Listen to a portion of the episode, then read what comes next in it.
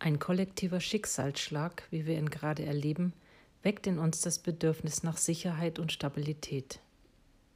Gerade dürfen wir lernen, was es wirklich bedeutet, dass Wandel ein Teil des Lebens ist. Von Buddha stammt folgender Gedanke, der uns eine emotionale Stütze sein kann. Im Leben können wir dem Wandel nicht entgehen und ebenso wenig dem Verlust. Freiheit und Glück liegen in der Anpassungsfähigkeit und Ungezwungenheit, mit denen wir uns durch den Wandel bewegen.